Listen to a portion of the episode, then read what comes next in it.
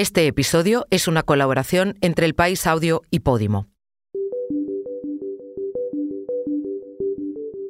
Este mes hace 77 años que el último campo de concentración franquista se cerró en España. Fue el de Miranda de Ebro, que llegó a albergar a 15.000 personas. Como ese lugar, hubo casi 300 más en España. Aquí murió mucha gente a diario, ¿no? Y estamos pasando por encima de esa realidad. Una guerra y 40 años de dictadura sirvieron para ocultar muchas cosas, pero la Tierra siempre acaba hablando y diciendo qué pasó sobre ella y cómo pasó. Sobre todo, si la escucha un arqueólogo. Soy Silvia Cruz La Peña. Hoy, en el país, munición, laxantes, monedas. Así habla un campo de concentración.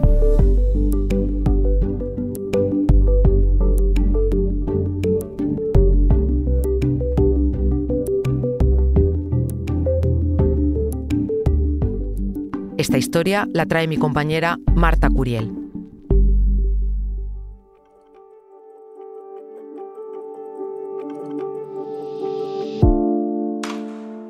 Felipe Mejías estaba empeñado en esa frase.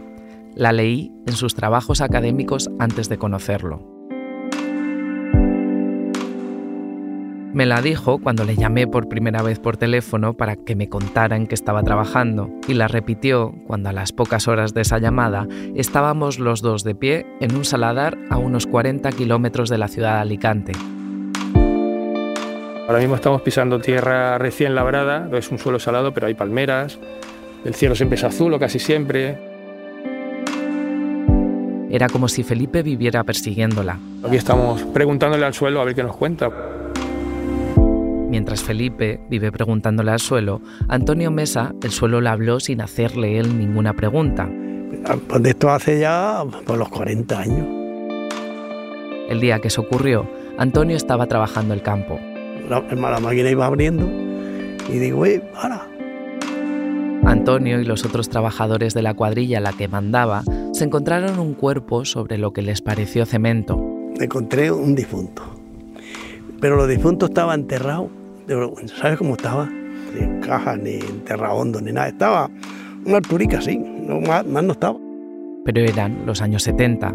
Franco no había muerto y estaban en Alicante, la que fuera último bastión del gobierno de la República en 1939.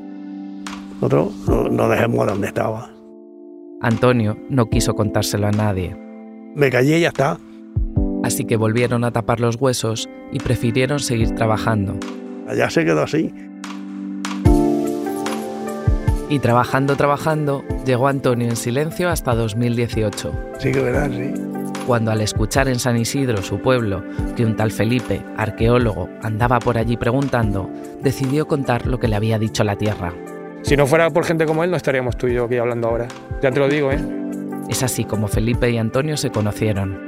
Yo habría hecho un informe porque estaba haciendo informes sobre fosas comunes de la provincia de Alicante para una, la Cátedra Interuniversitaria de Memoria Democrática, pero yo habría hecho el informe. Hay fosas en sin, ubicación sin determinar, tal. Entrego el expediente y eso se habría archivado. Lejos de archivarse, cuando el pasado y el presente empezaron a preguntar cosas a la vez, es cuando arrancó esta investigación que transita entre el pasado y el presente, pero también entre el silencio y la memoria.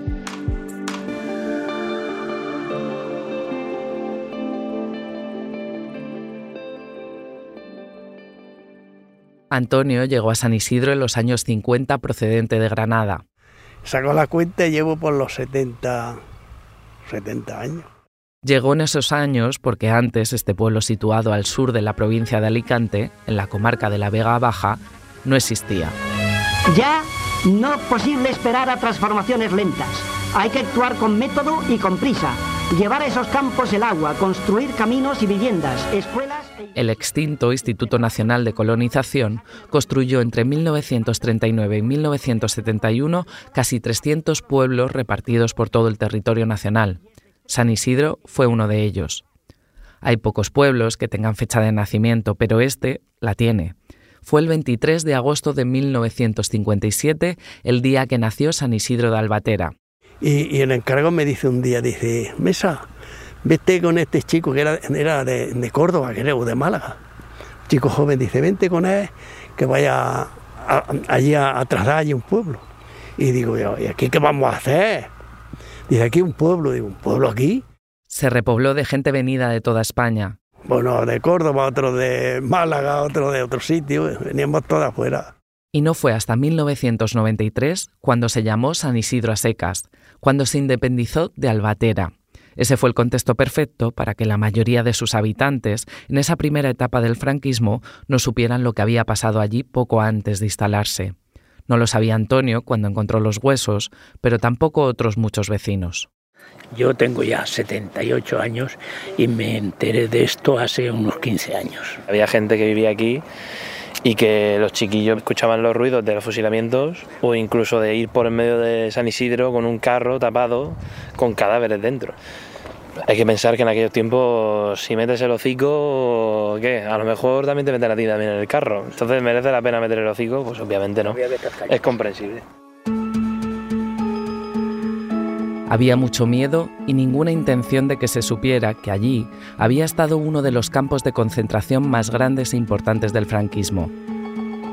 Uno que se abrió en abril del 39 y que reutilizó las instalaciones de un campo de trabajo republicano de 140.000 metros cuadrados, situado a escasos dos kilómetros de San Isidro y flanqueado por la vía del tren de Alicante a Murcia. Esto se transforma en otra cosa a partir del 1 de abril del 39. Cuando acaba la guerra aquí eh, recluyen a unas 15.000 personas en unas condiciones inhumanas, sin comida, sin, sin agua prácticamente, sin atención médica. La gente cuenta que la peor tortura de estar aquí era estar a la intemperie soportando el sol sin agua. O sea, tienen que dormir sobre el terreno, un terreno que lo estamos pisando ahora mismo, un terreno polvoriento y salino, esto es sal cuando llueve y se seca el agua, es una costra de sal blanquecina y estamos a, a 5 metros sobre el nivel del mar en una zona de saladares y el suelo es muy húmedo. Aquí haces un agujero y a un metro, a un metro y medio te está picando un mosquito. Nada se habló prácticamente de él hasta que algunas personas que habían conseguido sobrevivir a ese lugar empezaron a contar el horror que allí habían sufrido. Muchos llegaron precisamente por esa vía del tren en los primeros días de abril. Entre ellos estaba el periodista y escritor Eduardo de Guzmán, que por su labor periodística fue internado y luego condenado a muerte en 1940 junto al poeta Miguel Hernández. A él, su posterior indulto sí le permitió narrar su experiencia en el libro El año de la victoria, cuyos fragmentos nos van a acompañar en este episodio. Al final, sacando un poco más el cuerpo por la ventanilla, alguien alcanza a distinguir la estación y hasta leer su nombre. Albatera Catral. Creo que hemos llegado. El panorama que se ofrece a nuestros ojos tiene poco de atractivo. Una dilatada llanura de suelo blancuzco en el que solo crecen matorrales y piteras y en el que destacan algunas palmeras muy espaciadas entre sí. Pienso que aquel desierto pudiera resultar un sitio adecuado para terminar con todos nosotros sin testigos molestos. Testimonios como el de De Guzmán y otros prisioneros y nuevas pistas como la de Antonio fueron precisamente el hilo del que empezó a tirar Felipe, que ya en ese momento tuvo claro que debajo de nuestros pies tenía que quedar información, aunque se hubieran afanado por ocultarla. Un momento, ahora volvemos, pero antes te contamos una cosa.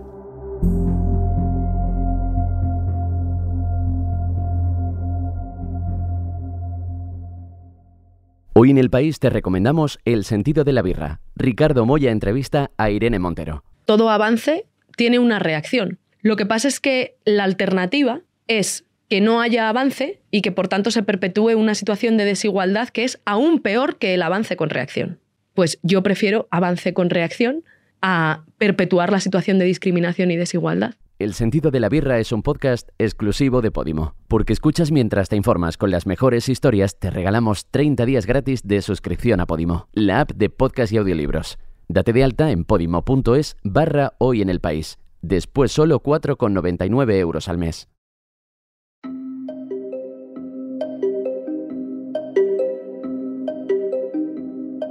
El trabajo de la arqueología contemporánea, la que desarrolla Felipe, consiste en reducir las posibles imprecisiones de los testimonios y en ampliar estos echando mano de la ciencia, buscando en el terreno huesos, pero también objetos que hablen de la vida de la gente. No hay documentación, ¿no? Pero sin embargo los objetos sí que están aquí. O sea, ahora mismo estamos encima, seguro que cuando pasemos el detector donde tienen los pies, si no, aquí a un metro va a pitar. Y va a salir una moneda, va a salir munición, va a salir algún adorno, alguna hebilla, cualquier cosa, ¿no? Que bajo nuestros pies, efectivamente, seguía habiendo información, era algo que yo estaba a punto de comprobar. Pero antes te quiero explicar cómo Felipe sabía traducir lo que pudiera encontrar. Para poder reconstruir lo que allí pasó con precisión y compararlo con los testimonios, Felipe me dijo que lo primero que tuvo que hacer fue probar la existencia del campo de concentración de manera científica.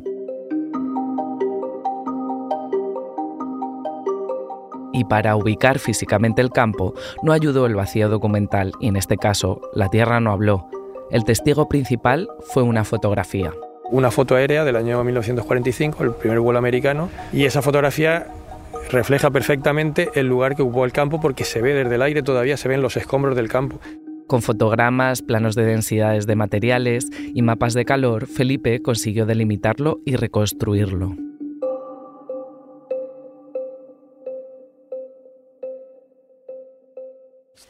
Aquí estaría el plano. Esta es la silueta del campo de concentración sobre el, el vuelo americano. Como lo hemos calcado y sabemos exactamente qué hay dentro y qué de fuera. Este es el catastral, para que tengas una idea de las parcelas. Y el campo ocupaba todo este espacio. Que podemos ver que es como una especie de rectángulo con otro rectángulo. Claro, es un rectángulo irregular de casi un kilómetro de longitud, 700 metros por 200. El rectángulo donde estaba el acceso al campo, aquí estaban los barracones de los prisioneros. Era un recinto alambrado con torres de vigilancia. Cada 15 o 20 metros hay una torre elevada, unos 7 metros de altura, lo sabemos, con puestos de ametralladoras y una serie de barracones grandes, hemos encontrado uno, por cierto, lo pudimos excavar, y luego el rectángulo más amplio es donde estaban los barracones de prisioneros también y el espacio abierto donde los hacen formar y todo esto. Fuera de los barracones, nada hay en el interior del recinto. Parece un terreno acotado para realizar maniobras o un inmenso estadio mayor que el Metropolitano o el de Chamartín, en el que las gradas han sido sustituidas por alambres de púas y las porterías por fusiles y ametralladoras. Las alambradas medirán algo más de 3 metros de altura y el suelo, horro de toda vegetación, tiene un color blanquecino y la dureza de la misma piedra. Al haber conseguido ya un mapa del campo, Felipe sabía en todo momento en qué terreno estábamos pisando, si eran los barracones, la zona de alambradas, el horno, el calabozo o los exteriores, donde quizá podrían estar las fosas comunes a las que podrían pertenecer los huesos que decían haber encontrado Antonio y otros vecinos. Fuimos al sitio y ahí en ese sitio no apareció, porque él lo ha encontrado a un nivel muy alto, muy superficial y esto se ha labrado durante muchos años. Y se ha trajillado con las maquinarias, se va para hondo ya pues se ha deshecho todo. Seguramente afectaron, a la fosa la afectaron. Lo que pasa es que lo lógico es pensar que haya más alrededor. No, no fue el único muerto en el campo, sabemos que no fue el, único porque había muertos casi a diario y sabemos que los enterraron por aquí. Porque aparte de su testimonio, el, tenemos el testimonio del dueño de la parcela que nos comentaba que ha encontrado huesos en toda la parcela. Sí, Incluso además, otros han visto otras cosas también. Calaveras, con, calaveras han visto calaveras. Sabemos que hay una o varias fosas comunes. No la encontramos, pero es que la fosa puede estar, puedes pasar a centímetros de una fosa común de un cuerpo y no verlo, a centímetros. ¿eh? Pueden estar en cualquier intervalo de estos. Felipe habla en plural porque no está solo intentando descubrir qué pasó exactamente y cómo era el día a día de los presos en los siete meses que este campo de concentración estuvo abierto. Para hacerlo, este equipo va ataviado con detectores de metales que pasan lentamente por parcelas de 30.000 metros cuadrados. ¿Sale algo por ahí o qué? Junto a él y desde hace años están Alejandro Guzmán. ¿No habéis encontrado nada? Víctor Martínez. Te podría decir que intento sobrevivir, creo que como prácticamente todos los arqueólogos y arqueólogas eh, pasamos bastante penuria. Aroa Miralles. Me estoy dando forma a través de, este maravilloso proyecto y, de las vías que me ha abierto a través de él. No sé si es una, un parte botón, parece. Puede ser podría ser un botón. José Ramón Ortega Oscu porque si la cosa fuera para adelante, pues se puede hacer un pequeño museo. Porque a fin de cuentas es como pasa con Alemania. Tú tienes que contar la verdad de lo que ha pasado, ¿no? Sí, estoy de acuerdo, ¿Qué es? Y Eloy Poveda. Un tabón. Tiene pinta de ser bastante moderno. Esto para los arqueólogos del, del 2200. Neocontemporáneo. Hay que dejar algo para lo siguiente. Todos quieren encontrar los huesos, pero aunque no hayan aparecido todavía, lo que se han podido descubrir estos arqueólogos es que se disparaba y se hacía de muchas maneras.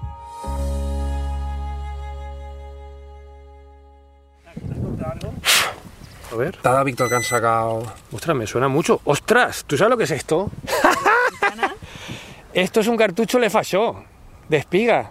Se me ponen los pelos de punta. Esto es munición de las guerras carlistas que se siguen utilizando en el año 39. O sea, aquí hay requetés y falangistas que vienen con fusiles de su abuelo y los están utilizando aquí. El final del grito de los condenados se pierde en el estrépito de los disparos. ¿Qué vitorean en ese último segundo? ¿A la revolución? ¿A la anarquía?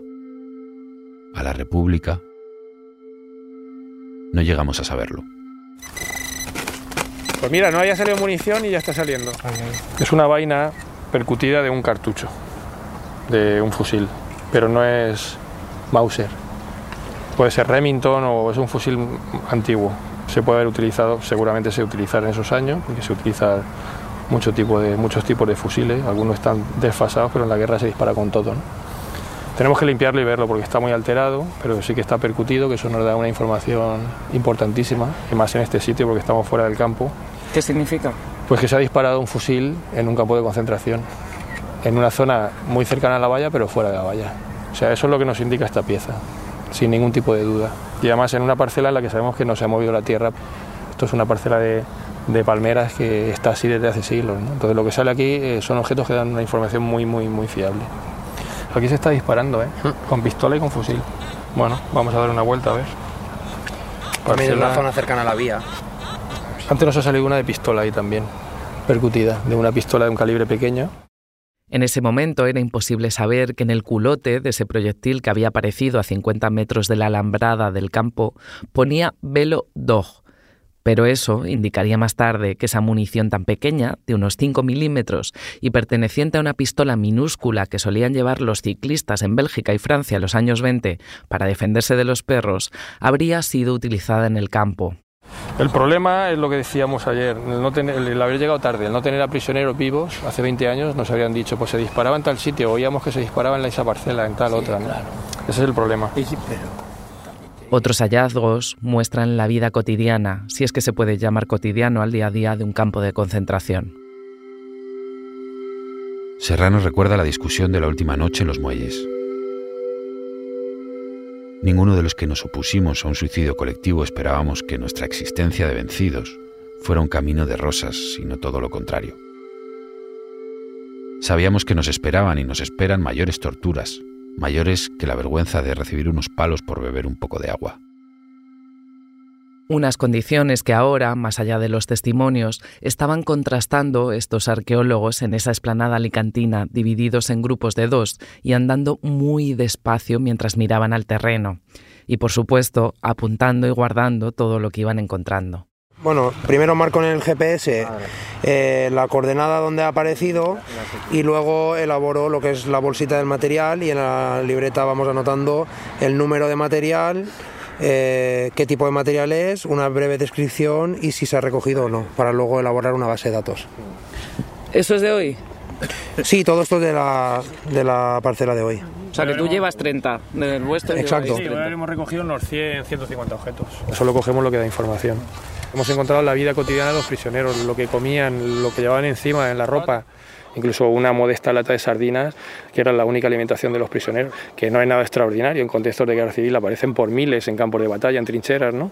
Pero en un campo de concentración encontrar esas latas en el campo de Albatera y poder contrastarlo con el testimonio oral de prisioneros que decían que se comían una lata entre dos personas al día solo, ¿no? Y haberlas encontrado, pues es importante, eso emociona. En Albatera, el martes 11 de abril, tomamos la cuarta parte de un bote de lentejas cocidas y la quinta parte de un chusco. Miércoles, jueves y viernes no comemos absolutamente nada. El sábado 15 nos dan una lata de sardinas para tres y un chusco para cinco. Entre el 11 y el 27 de abril comemos cuatro veces con varios días de intervalo entre una y otra comida. Como el menú no varía lo más mínimo, en estos 16 días nuestra alimentación consiste en 266 gramos de sardinas en aceite y 250 gramos de pan. Incluso podemos saber qué enfermedades tenían, ¿no? Con objetos. Hemos encontrado frascos, restos de botellitas de laxantes o de bebidas que sabemos que tomaban porque tenían, morían, muchos murieron de perforaciones intestinales por estreñimiento. Estaban más de un mes sin, sin hacer de vientre, ¿no? Lo cuentan muchos, ¿no? Yo llevo tres semanas sin cagar y a casi todos nos sucede lo mismo, naturalmente. ¿Cómo vamos a descomer lo que no hemos comido? No faltan incluso los que llegan más lejos, desesperados por no poder alcanzarlos con las uñas, recurren a las llaves de las latas de sardinas. Se las introducen en el recto y hurgan frenéticamente en todas las direcciones entre alaridos de dolor e imprecaciones coléricas. El hacinamiento era total, según cuentan los que estaban allí recluidos, sobre todo antes de que empezaran a morir presos. La mayoría no podían dormir estirados, tampoco taparse en los días que estuvo lloviendo sin parar. De Guzmán, que intentaba sobrevivir junto a otros tres compañeros con los que llegó allí, fue uno de los que tuvo suerte. El alero de la cubierta duralita del barracón sobresale 15 o 20 centímetros de la pared. En poco más de un metro de anchura, que es el espacio pegado a la pared y tapado por la manta de que disponemos, no cabemos los cuatro por muy apretados que estemos. Quedan perfectamente cubiertos los dos que se sientan en el centro, en cambio los que ocupan los extremos tienen forzosamente fuera la mitad del cuerpo. Se impone una solución equitativa y pronto la ponemos en práctica. Consiste en que cambiemos de sitio cada dos horas, alternando los lugares del centro con los extremos.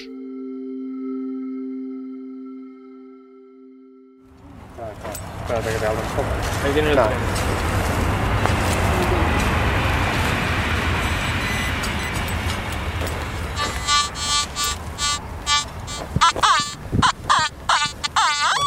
No, es agua de hierro. Pero... De hierro. Sí, es esto, pero fíjate, ya prácticamente no queda núcleo de metal. Un tornillo, de esos de cabeza cuadrada grandes.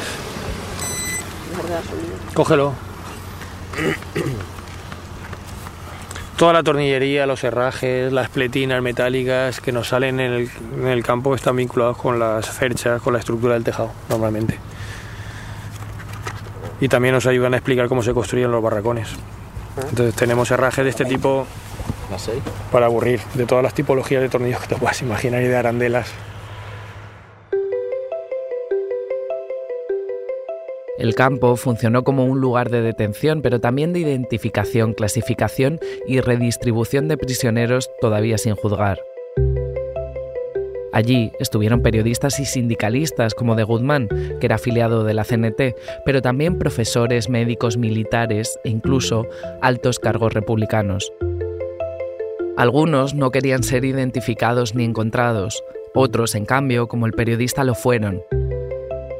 Así que de Guzmán tuvo que utilizar el correo postal según las estrictas instrucciones ofrecidas por los altavoces del campo los primeros días de estancia para ponerse en contacto con su familia. Un camarada nuestro recibió el ABC y nos lo dio a leer. ¿Qué dice exactamente? Que han sido apresados en el puerto de Alicante varios millares de dirigentes rojos cuando pretendían escapar de España. Por último, señala que entre los prisioneros se encuentra Eduardo de Guzmán, director del periódico sindicalista madrileño Castilla Libre. No me queda más remedio que escribir a mi madre. Me entero bien de las instrucciones dadas para escribir. Solo puede hacerse una vez por semana. Primero y a todo ancho es preciso escribir con la letra grande y clara, Arriba España, viva Franco. Estas cartas que escribió de Guzmán a su madre son otro de los testigos documentales que contrastan el día a día de este sitio. En esta ocasión ha sido la familia la que las ha conservado y la Fundación Anselmo Lorenzo la que se las ha hecho llegar a Felipe y también a mí. Albatera, 18 de abril de 1939. Queridas mamá y hermana, supongo la inquietud que pueden causaros estas líneas. Está tranquila, sin embargo, porque me encuentro perfectamente bien. Estoy en el campo de concentración de prisioneros de guerra de Albatera. Hacemos una vida sana e higiénica y recibimos un trato excelente. Con estas condiciones no era de extrañar que las huidas o sus intentos fueran recurrentes. Así lo está demostrando también este proyecto y la divulgación que hace Felipe. Contactamos por medio de redes sociales, contactó conmigo la hija de Jorge Campos, que vive, vive en Alemania, es traductora, y me dijo, oye, he oído hablar de vuestro proyecto y tal, y quiero que sepas que mi padre es Jorge Campos, que fue traductor, un escritor reconocido y tal, y eh, tiene un libro de relatos, se llama eh, Cuentos de Albatera. Me contó la historia de su padre. Sale con un salvoconducto falsificado. Su padre dice, yo recuerdo haber visto en casa ese salvoconducto de mi padre, pero no sabemos dónde está. Sabemos que está en Madrid, pero no dónde. Y hace unos meses me escribió y me dijo, lo he encontrado, ¿te interesa? Digo, por favor. Porque ese salvoconducto sale en el relato, pero lo tenemos. O sea, es un relato novelado, pero es cierto, ¿no? Y, lo- y es el primer, creo que es el único, vamos, creo, no, es seguro que es el único salvoconducto que conservamos del campo de Albatera. Si pisar y preguntarle a la Tierra era uno de los elementos fundamentales de lo que estaban haciendo estos arqueólogos, para que las respuestas fueran lo más precisas posibles tenían que dejar el terreno e ir a otro sitio, al laboratorio. ¿Eso es el botín de hoy? Sí, una cuchara, una botellita de vidrio, una moneda, otro trozo de vidrio con una flor, aquí una chapa que tendremos que ver con números, Botoncillo. eh, algún botón, lo de la lefaché. Eso está bien. Sí, cuando he dicho laboratorio, te has imaginado un espacio blanco, pulcro, con mil máquinas de última generación y muchos armarios y vitrinas, no se parece nada al espacio que me encontré yo. El laboratorio al que se refieren estos arqueólogos es una sala cedida por el ayuntamiento del pueblo en el que había un baño y mesas y sillas de plástico. Hemos venido del campo y estamos ahora en el laboratorio, en el, en el campo base, por así decir. Aquí es donde eh, estudiamos los materiales, los lavamos, los clasificamos y hacemos todo el trabajo de gabinete. En la mesa había muchos cepillos de dientes y brochas, también botecitos con líquidos y polvos, y objetos sobre papel de periódico que ayudaban a no manchar las mesas sobre las que trabajaban. Esto, bicarbonato de sodio, palitos. ¿El Eh, trabajo aquí cuál es ahora? Pues estamos limpiando los objetos que hemos encontrado en prospección, eh, porque cuando los encontramos en campo, al ser un terreno muy salino, eh, al estar a la intemperie muchísimos años, enterrado, eh, sobre todo al metal se le ha adherido eh, una serie de de elementos calizos, Lo curioso de esto es que hay objetos que se traían del campo sin saber qué eran exactamente, y era ahí cuando se desvelaba el secreto. Entonces, pues eh, primero los, los limpiamos con ácido acético eh, para quitarle un poco la costra y luego hacemos una limpieza manual, como has dicho, con cepillo, con varillas. Es lo que pasó con un pedrusco que el detector de metales identificó horas antes. Pues ahora mismo en la mano tengo como una pequeña maquinilla de afeitar que parece que es de los años 60 y cuando lo encontramos en el campo parecía una piedra. se, intuía la forma, pero claro, al limpiarlo ya se le ve las cuchillas, se le ve eh, el engarce, una serie de tornillos que ya nos permiten identificar la pieza pues como una máquina de afeitar antigua. ¿Cuántos objetos lleváis hasta el momento? ¿Los tenéis contabilizados ya? ¿Cuánto llevaremos? Yo calculo que al final andará por ahí, entre 400 y 500 objetos. Contando todos los años, pues el primer año no sé si fueron 1600, 1500, no sé. Miles de objetos. Es mucho. Bueno, es mucho, a ver, podría ser mucho más. ¿eh? Ten en cuenta que estamos trabajando en un sitio que se ha transformado muchísimo desde en los últimos 80 años, ¿no? desde que se, se- se cerró todo. Y ha desaparecido el 90% de los objetos que habían aquí han desaparecido porque se, se trasladaron a una parcela sobre la que se ha construido una fábrica. En el suelo del laboratorio y metidos en bolsas había insignias, Se ve la estrella del, del Ejército Popular Republicano, ha perdido el esmalte, imagina- hay que imaginársela de color rojo, y alrededor de la chapa est- está la bandera tricolor republicana que ha perdido el esmalte, pero estaría, ¿no? Esto es una chapa de una insignia de pecho, de la Escuela de Habilitación de Mandos. Sabemos que la mayor parte de los oficiales que entran en el campo se despojan enseguida de las insignias y los galones porque no quieren que los identifiquen. Estas insignias nos dan muchísima información. También una moneda marroquí conocida como felus, que llegó al campo en el bolsillo de uno de los soldados que vigilaban y que confirmaría, por tanto, la presencia de soldados regulares, un grupo de las Fuerzas Armadas españolas que se creó con personal español y de Marruecos. Además, había un reloj de bolsillo de mujer, un reloj suizo movado hermeto muy popular en los años 30. Son relojes de lujo, eran de oro, de plata, solían estar decorados con motivos art déco, porque son de los años 20 o 30, y es un reloj de mujer. Aquí no hay mujeres en el campo de Albatera. Pero son relojes valiosos que sabemos que llegan en el bolsillo de los prisioneros. Son elementos de valor. Hay monedas de plata. Tenemos un real de A8. Es una pieza de Fernando VII, 1809. ¿Qué hace una pieza de plata de estas en un campo de concentración? Pues el, su valor en plata es lo que la gente atesora y, y se lleva en los bolsillos porque esto puede significar la diferencia entre vivir o morir. El altavoz añade. Las joyas de cualquier clase, especialmente las de oro, serán entregadas por quienes las tengan a los soldados que harán las correspondientes requisas y registros. Quienes puedan mostrar las facturas de su adquisición legal siempre que la fecha de las mismas sea anterior al 18 de julio de 1936 podrán pedir los recibos correspondientes.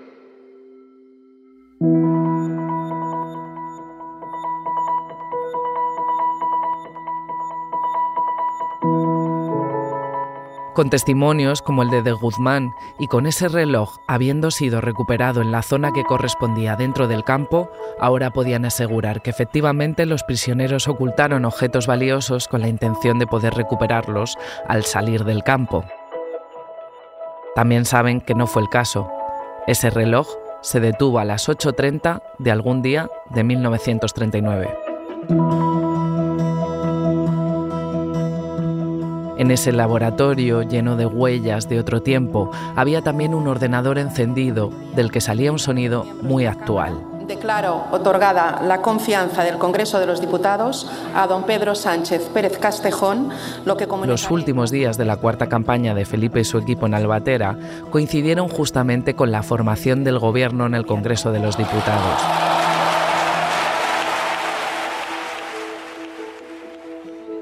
Recuerdo que pensé en ese momento que lo que estaba pasando en Madrid, mientras ellos apuraban su tiempo de trabajo en Alicante, iba a ser fundamental para este equipo de científicos y para que supiéramos como sociedad lo que allí había pasado 85 años atrás.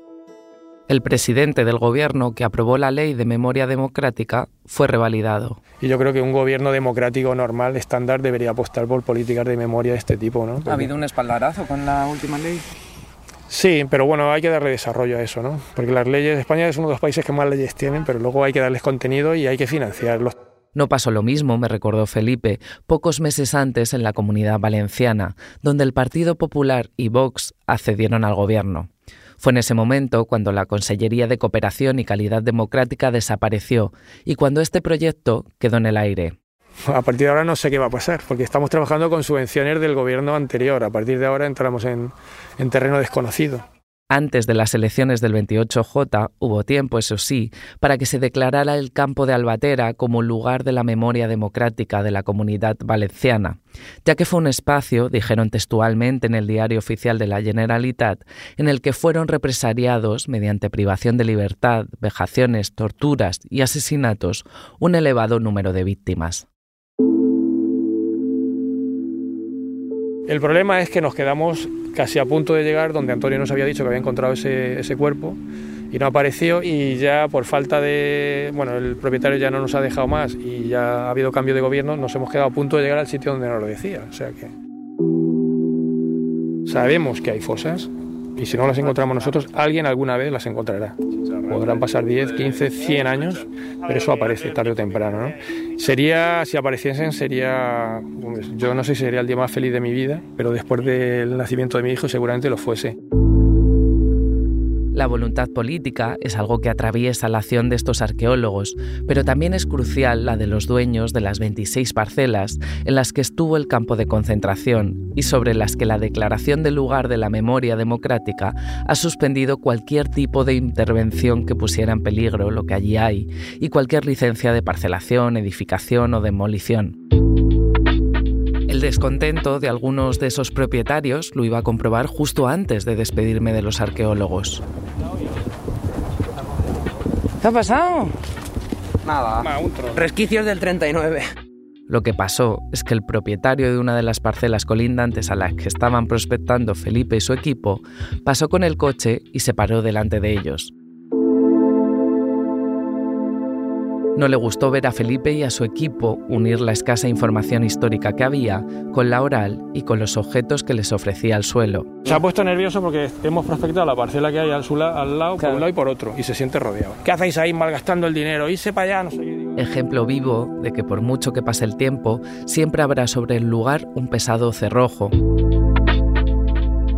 Un cerrojo del que todavía algunos quieren esconder la llave, aunque, asegure Felipe, eso ya sea imposible. Ahora no hay miedo, aunque sí que hay personas que no quieren hablar. Y aún así el suelo responde. Siempre. Sí, donde ha habido violencia o se ha ejercido violencia, siempre queda un rastro, queda una huella, siempre.